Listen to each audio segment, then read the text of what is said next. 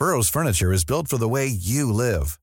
From ensuring easy assembly and disassembly to honoring highly requested new colors for their award-winning seating, they always have their customers in mind. Their modular seating is made out of durable materials to last and grow with you.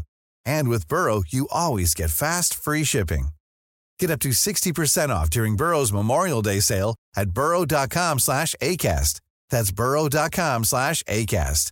burrow.com slash ACAST.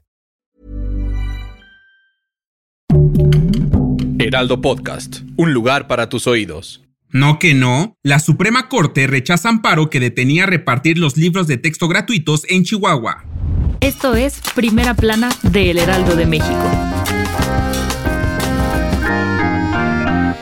El gobierno de Chihuahua tendrá que obedecer el fallo dictaminado por la primera sala de la Suprema Corte de Justicia de la Nación, entregando de manera oficial los libros de texto gratuitos en las escuelas de la entidad. Esta demanda entró en trámite en agosto pasado. Incluso el ministro Luis María Aguilar otorgó la suspensión para que no se distribuyeran los materiales educativos hasta que se resolviera de fondo el asunto, por lo que el Poder Ejecutivo Federal y la Secretaría de Educación Pública impugnaron la decisión de Aguilar. Tras haber revisado el recurso de reclamación, el ministro ponente Arturo Saldívar propuso declararlo fundado y desechar la demanda. Esta propuesta fue respaldada por los integrantes de la sala, Jorge Mario Pardo Rebolledo, Margarita Ríos Farjat, Juan Luis González Alcántara y Alfredo Gutiérrez Ortiz Mena. A partir de este miércoles, la sucesión que había sido concedida queda invalidada. El presidente nacional de Morena, Mario Delgado, celebró esta decisión sobre la distribución de los materiales educativos en la entidad, además de que solicitó que dejen de estar politizando este tipo de temas, ya que los niños no tienen la culpa y necesitan sus apoyos para seguir con su educación. Sigue estando pendiente que el máximo tribunal dé una respuesta al recurso de reclamación que presentó el gobierno federal contra la misma situación de no entregar los libros en Coahuila, aunque es muy probable que debido a esta resolución den luz verde a que se distribuyan en este estado una vez que lo termine la Corte. Lo más relevante rumbo a las elecciones de 2024.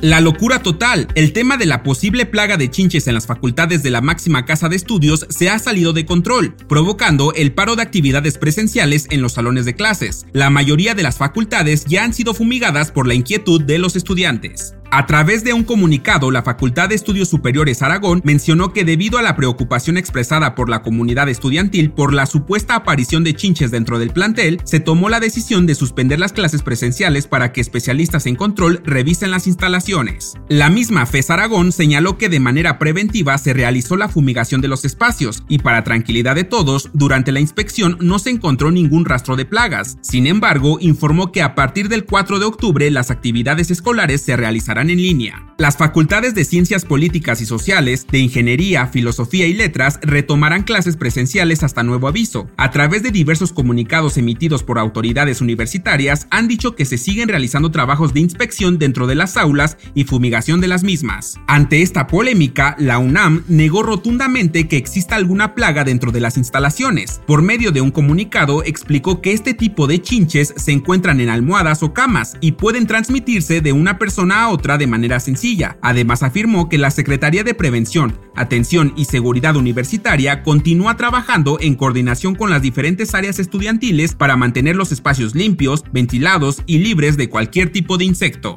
Si quieres estar bien informado sobre las elecciones del próximo año, no te pierdas la cobertura Ruta 2024 a través de todas las plataformas de El Heraldo de México. Escríbenos en los comentarios qué te parece este episodio.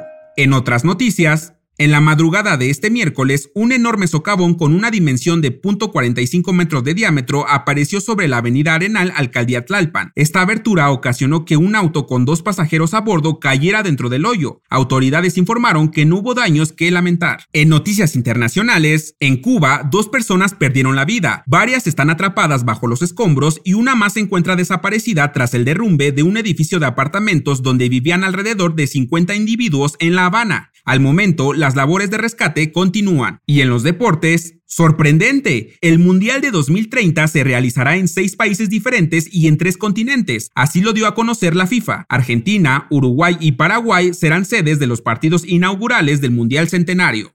El dato que cambiará tu día. Todas las personas se caracterizan por tener cualidades o habilidades diferentes a otros, pero principalmente el aroma que transmiten es irreemplazable debido a las feromonas que produce cada individuo, aunque en el caso de los gemelos o gemelas la cosa cambia porque tienen la facultad de producir el mismo olor. De acuerdo con estudios realizados por diferentes científicos, la nariz es la encargada de comunicarle al cerebro hasta 50.000 aromas para que los recuerde. Por otro lado, y según la ciencia, las mujeres siempre huelen mejor que los hombres. ¿Crees que esto se debe a que las chicas utilizan más productos de belleza que los hombres? Yo soy Arturo Alarcón y nos escuchamos en la próxima. Esto fue Primera Plana, un podcast del Heraldo de México.